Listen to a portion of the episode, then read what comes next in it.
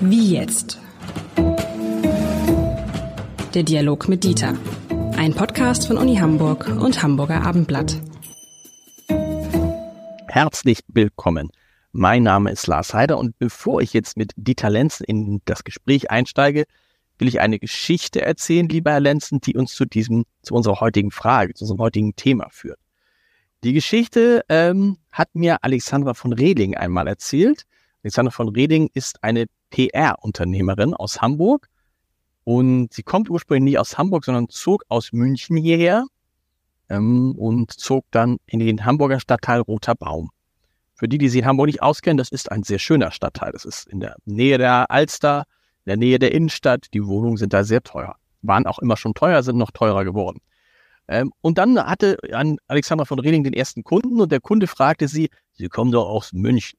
Und sagte sie, ja, wo wohnen Sie denn jetzt in Hamburg? Und dann sagte Alexandra von Reding, ich wohne in Roter Baum. Aha. Welche Straße denn? Und dann sagte Alexander von Reding den Namen der Straße, den ich jetzt hier nicht erwähne. Und ihr Kunde, ein Hamburger Kaufmann, fragte allen Ernstes, und welche Höhe? So. Und diese Geschichte zeigt, und das ist unser Thema heute, wie wichtig es in Hamburg ist, woher man kommt und wo man wohnt. Weil offensichtlich viele Hamburger und Hamburger sich darüber definieren, vor allen Dingen aber andere Menschen darüber definieren. Und ich frage mich, woher kommt das?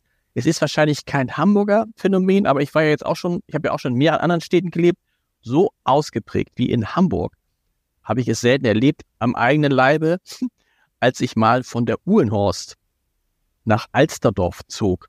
Für die, die sich nicht auskennen, das sind ungefähr, dazwischen liegen ungefähr zweieinhalb Kilometer. Zweieinhalb Kilometer. Das ist beides das eine ist sehr innenstadtnah und das andere ist aber immer noch nah an der Stadt. Sagte eine äh, Kollegin zu mir, sag mal, stimmt es, was ich gehört habe? Bist du wirklich rausgezogen? So, was, was läuft da mit den Hamburgern schief? Warum definieren die? Und wir beide können das ganz offen sagen, lieber Herr Lenzen, weil wir wohnen beide nicht in Innenstadtteilen. Ich wohne nicht mal mehr in, Schleswig, in, in Hamburg, sondern in Schleswig-Holstein. Da ist man dann sowieso verloren im Zweifel, aus der Sicht einiger. Sie wohnen äh, im Bereich, wer sich in Hamburg auskennt, so Bereich Bergedorf, hier und Marschland. So kann man das so beschreiben, bevor die Leute jetzt bei Ihnen vor der Tür stehen.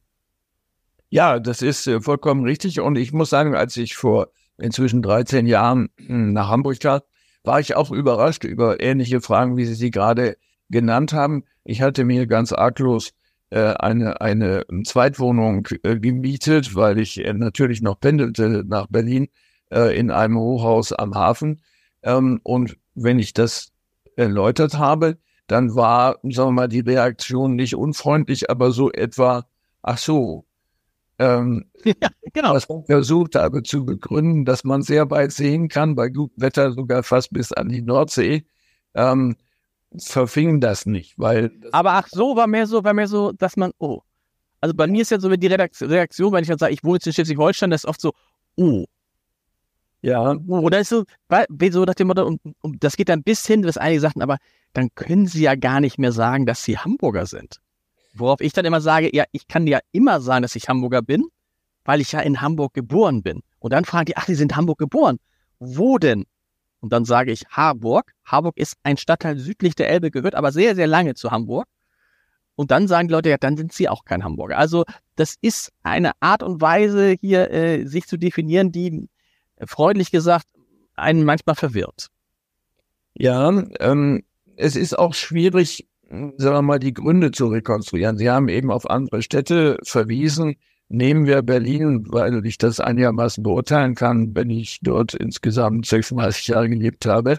Dann ist es natürlich so, dass es auch das gibt, was es die, die guten Viertel äh, mhm. zu nennen üblich geworden ist. Das ist Dahlem beispielsweise. Ähm, da weiß jeder, ah, okay, wohnt in Dahlem. Was heißt Dahlem? Dahlem heißt, es ist teuer. Äh, wenn man dort ein Eigenheim hat, umso mehr. Äh, man ist unter sich, ist also ein Milieuargument. Ähm, es gibt keine Durchmischung. Ähm, und äh, es ist ein Bildungspublikum. So, als Professor dort zu wohnen, ist in Ordnung. Mhm. so, äh, durch die, sagen wir mal, sozialen Veränderungen seit dem Beginn der 70er Jahre im Gefolge der Studentenbewegung hat sich das in Berlin ähm, sehr stark verändert. Ähm, wenn Sie beispielsweise als Professor äh, entscheiden würden, in Neukölln zu wohnen, was ich auch mal gemacht habe, äh, und da als Begründung sagen, ich bin gerne in sozial durchmischten Bereichen, weil ich nicht in einem Ghetto leben will, dann wird das auch äh, akzeptiert und gutiert und sagt, ah, das ist ein guter, äh, der ist für Gleichheit oder sowas.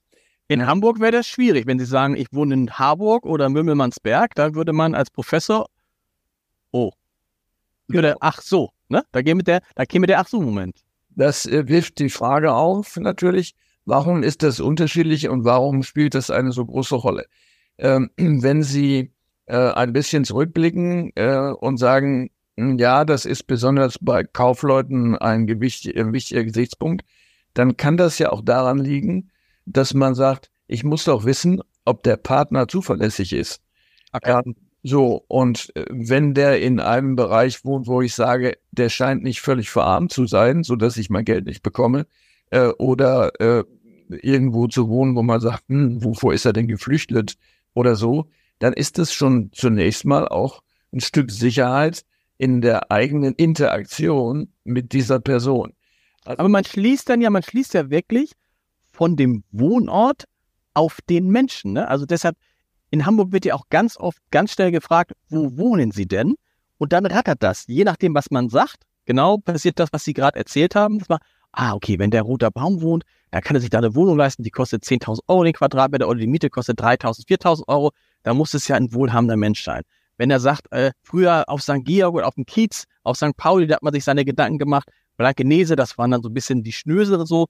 Und in Harburg war dann gefühlt, ich darf das sagen, weil ich Harburger bin, war die Abgehängten oder so. Aber ist natürlich völliger Quatsch, weil da solche und solche Leute Menschen leben.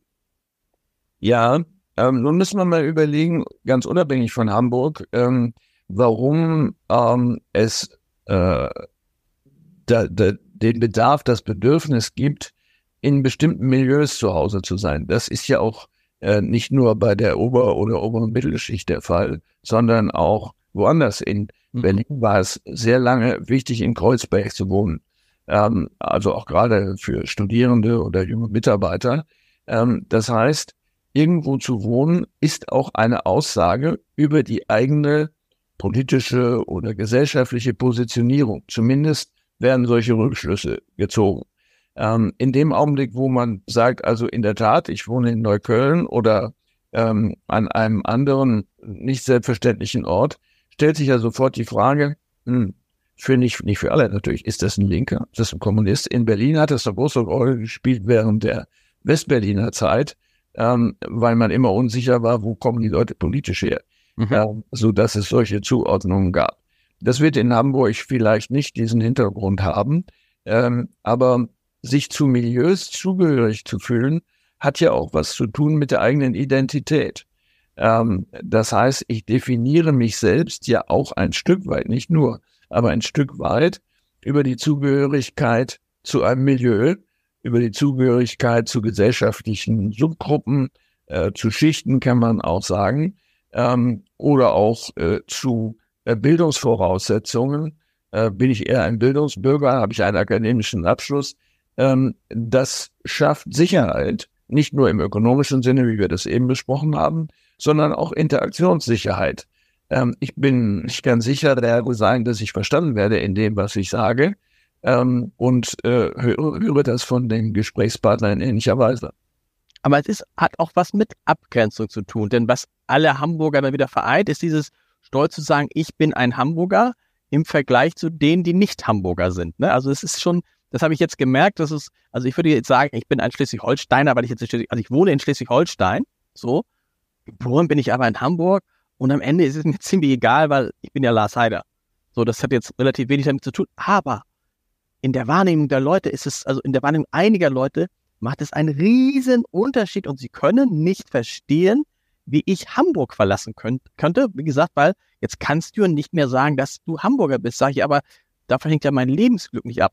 Ich weiß nicht, wie es jetzt wäre, wenn ich auf Sylt leben würde. Wenn ich sagen würde, ich bin ja jetzt Sylter. Vielleicht würde ich sagen, oh, Sylt ist natürlich was anderes als irgendwie auf dem flachen Land in Schleswig-Holstein. Vielleicht, das kann ich nicht beurteilen. Ähm, Aber Sie haben recht, es spielt eine große Rolle. Ich habe das jetzt auch häufig bei Gesprächen erlebt, wenn ich sagte, dass ich in Hamburg bleibe und nicht nach Berlin zurückkehre, ähm, dass viele das äh, mit Wohlgefallen zur Kenntnis nehmen und sagen, aha, das gefällt Ihnen also gut bei uns. Und ja, Sie, Sie, zugerei Sie Zugereiste. In der Tat, das gefällt mir gut, sonst würde ich es nicht machen. Ähm, aber ähm, es ist ein großes Rätsel. Ähm, man kann nur Hypothesen formulieren, die vielleicht mit der langen Geschichte ähm, einer Stadt zu tun haben, äh, die ja immer großen Wert darauf gelegt haben, Freie und Hansestadt, mhm. äh, eine Entität in sich zu sein, ähm, die sich abgrenzen muss. Äh, und das war ja auch tatsächlich äh, so äh, seit dem Mittelalter abgrenzen muss gegenüber anderen und möglicherweise äh, böse gesonnenen, äh, die finden, dass man das einverleiben kann. Denken Sie an die Geschichte Altonas, das ist ja so ein Beispiel. Auch Bergedorf. Muss, muss man erklären, Altona, das lange, ne, all, allzu nah hieß es übersetzt, das lange zu Dänemark gehörte. Und wenn man auf, na, jetzt an der Elb, Richtung Elbchaussee fährt, plötzlich da an der einen Seite ist aber noch, hängt immer noch so eine dänische Fahne. Also es ist gar nicht, ist lange her, aber gar nicht so lange. Ja, das, das trifft übrigens auch für Bergedorf zu. Mhm. Eine eigene Stadt war mit eigenen Briefmarken und alles, was man sich vorstellen kann, eine eigene Währung äh, eine Zeit lang. Äh, das äh, ist zusammengewachsen zu einem Gefüge, was allerdings auch nicht mehr wachsen wird. Und Sie erinnern sich vielleicht daran, dass es immer mal wieder eine Debatte gegeben hat, äh, Hamburg zu einem neuen norddeutschen Staat zusammenzufassen. Mit äh, Schleswig-Holstein zum Beispiel oder vielleicht auch mit Teilen Mecklenburg-Vorpommerns. Genau ist es. Äh, was also völlig undenkbar ist aus äh, hamburgischer Sicht und wahrscheinlich aus ökonomischen Gründen auch unklug wäre, ähm, weil das ja bedeuten würde, dass äh, Steuereinnahmen äh, verteilt werden müssten auf weniger starke äh, Regionen. Äh, das ist natürlich aus hamburgischer Sicht äh, völlig unklug. So etwas. Aber, aber, aber muss man sagen, geografisch, wenn man sich das geografisch anguckt, ist es ja eigentlich so, dass wir, dass auch die Hamburger in einem Land Schleswig-Holstein leben mit der Hauptstadt Hamburg. Also es ist halt, es sieht halt aus wie Bayern und München, ne? Ja, es wird nie so kommen, aber die, und die Strukturen sind ja auch so, dass der eine ohne den anderen ja gar nicht könnte. Also die Hamburger könnten ja auch nicht ohne ihr St. Peter-Ording, ohne ihr Sylt und sonst was alles. Die Schleswig-Holsteiner könnten nicht ohne die äh, Krankenhäuser, ohne die Universitäten und so. Also das ist ja ein fließender Übergang, so dass man, man merkt ja nicht, ob man in Hamburg oder in, in Schleswig-Holstein ist, wenn man es, also wenn man es nicht weiß.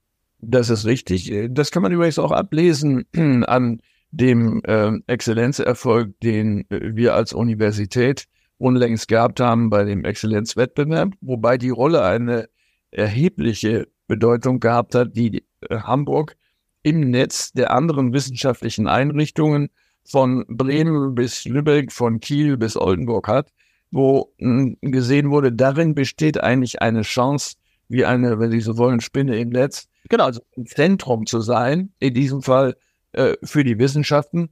Und das ist exzellenzverdächtig, äh, so etwas oder zumindest eine wichtige Voraussetzung, so etwas zu haben. Was sagen denn die Leute jetzt, wenn sie hören, der Professor Dr. Dr. zwei Doktortitel? Ja. Dr. Lenzen lebt in Bergedorf. Das ist ja so, das ist ja so ähnlich wie Bergedorf ist ja so ein bisschen das Pendant zur Harburg. Also wir beide können jetzt uns austauschen, aber ist da nicht auch so, ach so? Ja, ähm, also ich erkläre das auch, wie es auch tatsächlich ist. Ähm, ich selbst komme als kleines Kind äh, aus einer ländlichen Gegend. Ich bin äh, sozusagen zwischen Bauernhöfen aufgewachsen.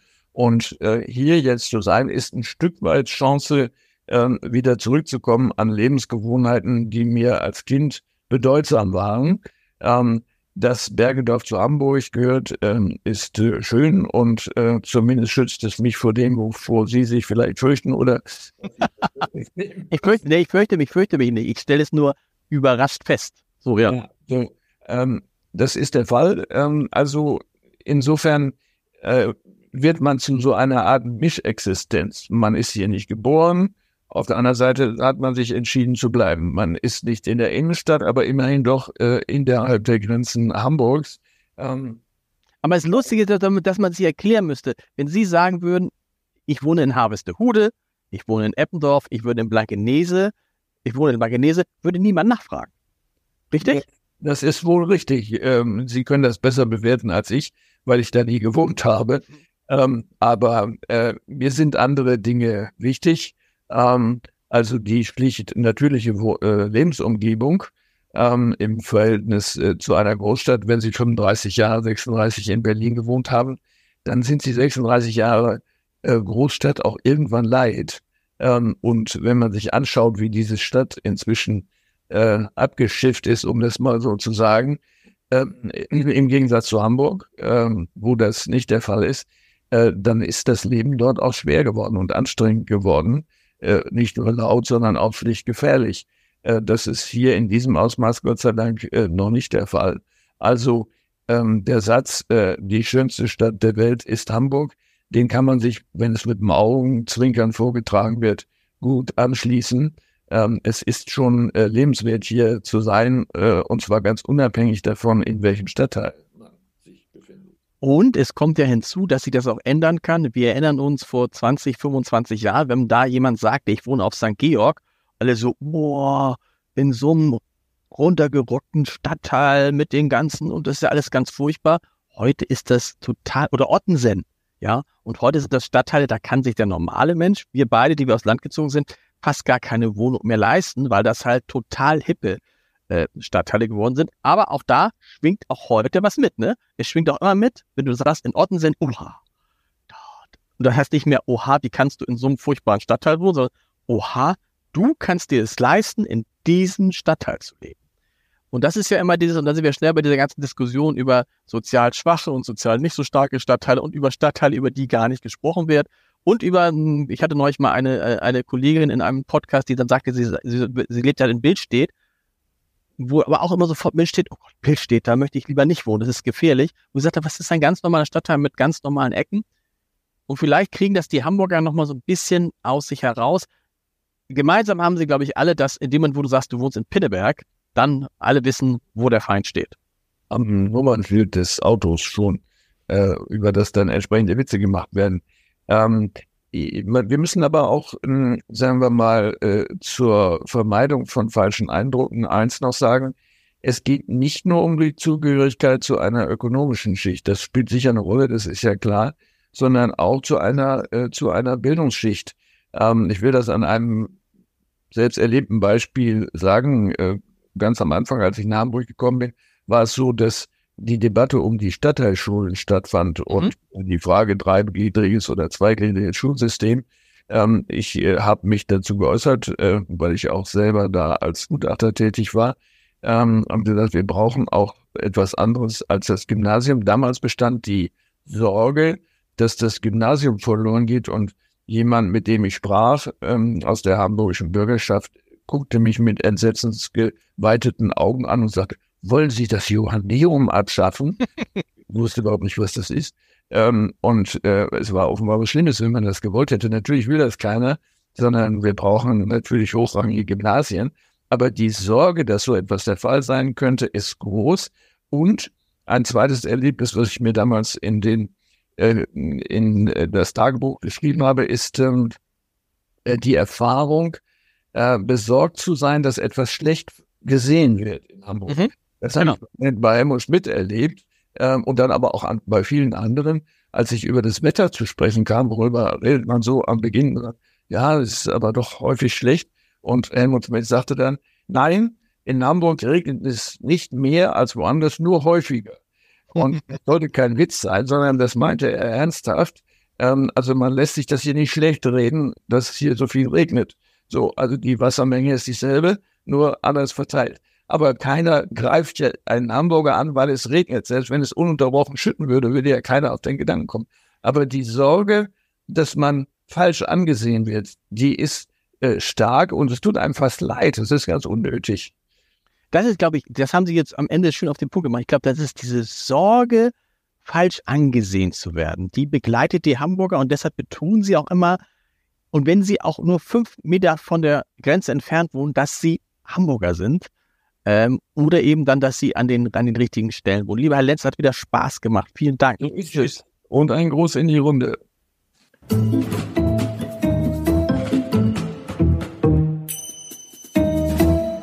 Weitere Podcasts vom Hamburger Abendblatt finden Sie auf abendblatt.de slash podcast.